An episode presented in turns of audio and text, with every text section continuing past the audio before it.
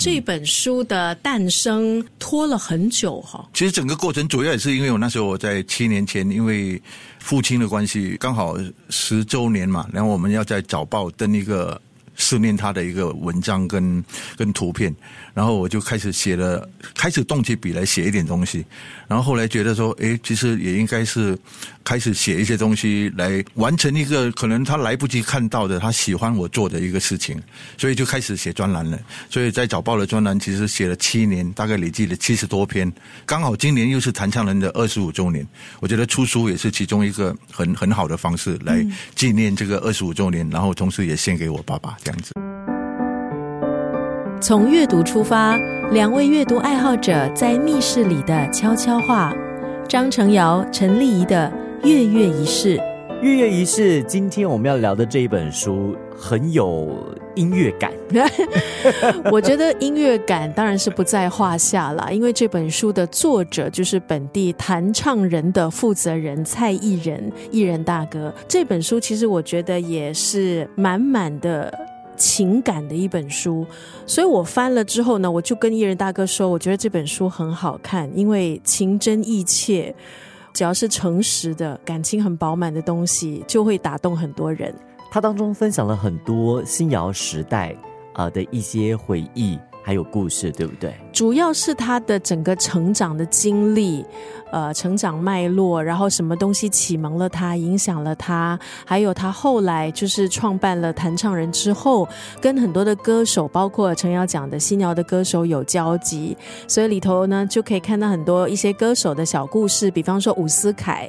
他要唱歌的时候，他会要求在后台备一架钢琴哦，方便他随时都可以练歌，很认真，对演出要求很高，充满热情的伍思凯，还。有像严黎明、陈瑶，你认识吗？我之前有去过他的告别式，所以像呃严黎明呢，他也提到说，他因为他之前是呃一直在香港，嗯，每一次回来，艺人大哥就会跟他去吃他很想念的鱼丸面哦，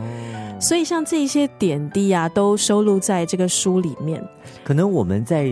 啊为听众，尤其是可能海外的一些听众，让他们更了解一下蔡艺人，他是呃新加坡。新谣时代的一位很重要的人，跨到了流行音乐时代之后呢，蔡艺人呢。创办了这个民歌餐厅，那一直到现在呢，都还是定期会举办啊类似民歌演唱会这样子的新谣音乐会演唱会。多年来呢，也是致力推动很多新加坡跟呃其他华语地区音乐人的交流还有发展。艺人大哥，一九九八年当时呢是在连城街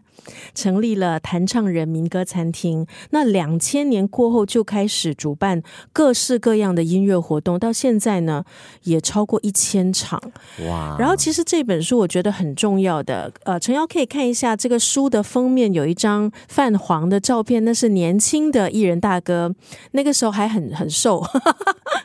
然后旁边这位呢，感觉他很淡定、很自在的，这位就是艺人大哥的爸爸。啊，是一张父子合照。嗯嗯，这本书的书名《一番情谊》，其实也巧妙的结合了艺人大哥和他爸爸的名字“忆”，蔡艺人的“忆”哦，回忆的“忆”，一番这个“番”呢是翻箱倒柜，就是翻起回忆哦，一番。情是感情的情，那意呢是满意的意，溢出来的意，一番情意。对，所以呢，这个书名呢就有艺人大哥跟他爸爸的名字在里头。呃，那这本书呢，其实也是艺人大哥想要献给他挚爱的爸爸。爸爸从来没有没有大道理，但是我觉得他的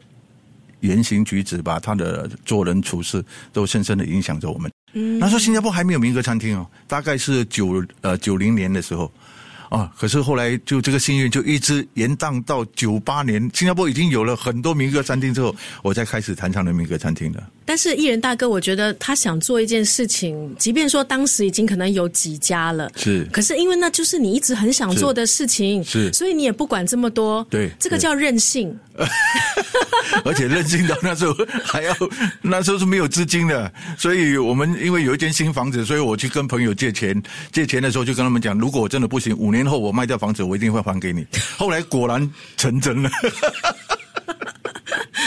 哎呦，像艺人大哥这样的一个任性哈，你爸爸有没有说些什么呢？他看在眼里，我觉得他肯定很心疼你，特别是对刚开始你创业，对然后你进这个音乐事业，是爸爸当然心疼儿子啊。爸爸没有说什么吗？我爸爸是一个很沉默寡言的人啊，但是我知道其实他是很支持我做任何事情的，从小到大，我不管做什么他都支持的，但他就不会表露出来。当然，这个他也知道我其实花了很多钱，然后去开一个这样的一个餐厅，然后需要真的是需要好好的去经营的，所以他从来也不会说教你怎么做或者怎么样说鼓励话都没有，他只是偶尔会在我们因为白天是没有营业的嘛，他就会。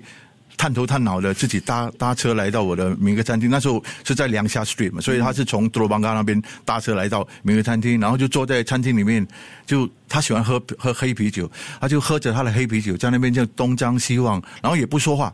然后等到我们开始要六点多客人开始进来的时候，他看到人多了啊，他就慢慢的自己消失了。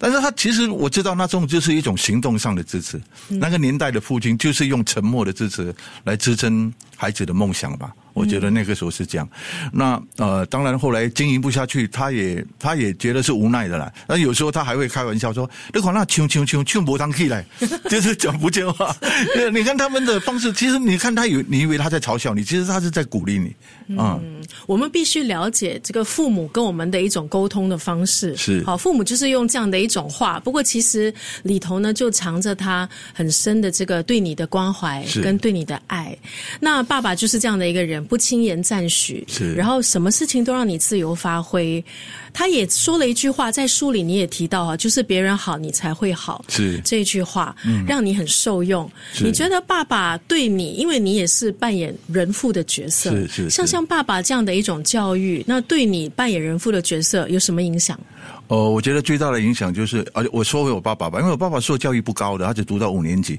但是我觉得那个年代，父亲教育下一代，通常就是用身教的。啊，他们可能不会讲太多大道理，但是从小到大，你看他怎么做，你就跟着怎么做。好像从小我看他怎么对我爷爷、对我的婆婆，我们就很自然的潜移默化了。很多很多事情其实都是需要这样子的。那呃，那个年代他们就是，我觉得那个年代的人很可爱了。就是他这句话，他说这句话的时候，其实我还很年轻，我并不是很了解。我说啊，诶，是没？真的是要别人好，你自己才好没？其实你经过很多事情之后，你真的发现，其实真的是这样子的。因为因为呃人与人之间，如果呃大家呃彼此都对对方。多一分美好，多一分好的话，好意的话，其实这个世界就会更多一份自由的空气，更快乐的空气存在里面。所以那个年代，他们我们从小就看他们怎么对邻居啊，对朋友啊。那时候他们还有结拜兄弟，爸爸还有七个结拜兄弟。七个，对，因为他们以前就是真的是瓦铁吧，他们叫换铁哦，结拜真的，他还给我看过那个那个呃结拜的那个用红纸，然后用墨笔写的那个协议书哦。以前的这些情怀，真的会影响我们这一代人的成长啊，我觉得。因为爸爸其实一直都默默的在支持他的任性。因为在新加坡做音乐，尤其是那个年代哈、做音乐是被认为很任性、很叛逆吧。对叛逆的一个选择。可是呢，有一句爸爸的话，对艺人大哥来讲呢，影响他一辈子。这句话就是“别人好，你才会好”。所以今天我觉得我们也想从这个月月仪式呢来，我觉得从这一句话开始吧，我们可能也呃，程瑶也和我就是分享一下，就是可能身边的长辈们。可能是老师，或者是你的家人，是不是有说过一句让你终身受用的一句话，或者是影响你很深远的一句话？那像我的爸爸，他也曾经说过：“吃点儿亏没有关系。”嗯，所以，爸爸这句话为什么会影响我？因为我觉得那就是以退为进。啊、那我也觉得在可能职场，在人生的经营各种关系方方面面，有时候还真的是必须以退为进，因为你退出来，你看得更清楚；你退出来，你情绪就不会这么的，可能不会这么激动。你比较冷静一点，可以去看整个的大局，然后再做出一个比较好的判断。我很喜欢这句话，就以前小时候我妈妈也讲过类似的，但她说的是把吃亏当吃补。嗯，就有的时候我们难免会遇到一些糟心事，或是不见得每一件事、每一个人都会顺着我们的意走，所以我们一定要学习去跟挫折相处，甚至就像你讲的，以退为进。呃，我们退了一步之后呢，才能够有那个空间，把挫折转化成让我们进步的动力。爸爸妈妈都知道嘛，他们的人生历练已经告诉他们，这个小朋友这一辈子肯定就是有很多的坎要过，很多苦要吃啊。对，那如果说过不了一些坎，可能就会对那个人的生命呢造成一个很大的影响，或是给他带来很大的挫折感，想不开，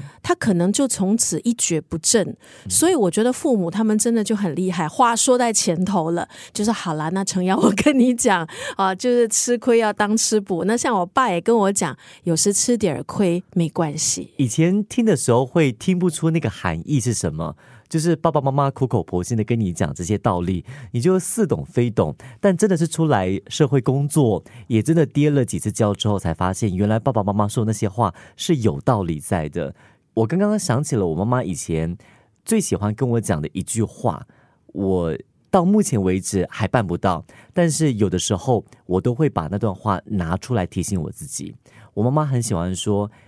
做一天和尚敲一天钟。”嗯，她觉得说在哪一个位置怎么样都好，你今天是做什么的，就把那一天你该做的事情，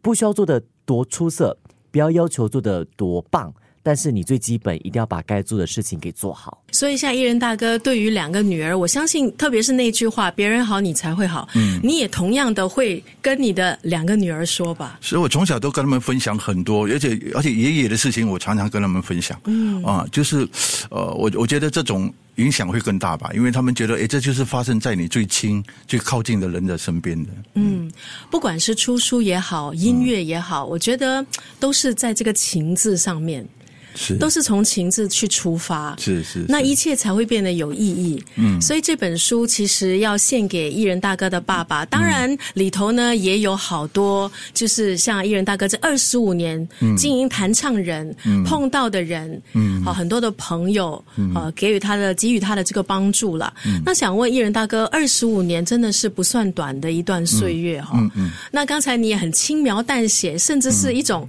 你知道就比较。很轻松笑的一种方式来讲之前的失败。嗯，这么长的一段岁月，如果说要你感谢人的话，哈，要你选一个人的话，那会是谁？我没有办法选一个嘞，真的要感谢人真的太多了哦，包括呃我的太太桂霞，还有我身边的亲友、我的朋友，其实真的太多太多了。因为我们的公司大家也知道，其实我们公司真的很小，我们只有两个人的大公司，可是我们做了，其实我们做了很多很多的活动，小到几十个人、几百个人，到最后比较大的几千个人，甚至上万人。我们如果单靠我们两个人，我们肯定是不能够完成的。嗯，所以常常有时候我们会在台上开玩笑说：“我我贵霞叫贵贵霞，我叫艺人，所以加起来其实我们就是贵人。我们碰到真的很多很多贵人，一路上不管在任何角度、任何方式在帮助我们的人，所以我们今天才有办法生存下来了。可以这么说，因为说真的，论财力、论各方面什么，我们都不及别人的，尤其是。做民歌餐厅也好，做演唱会也好，其实需要很多很多的准备，很多很多的后备的这些力量，才能够让你继续往前走的。嗯，所以我我觉得，呃，不会特别感谢任何一个人，但是要感谢所有帮助过我们的人。从阅读出发，两位阅读爱好者在密室里的悄悄话，张成尧、陈丽仪的月月仪式。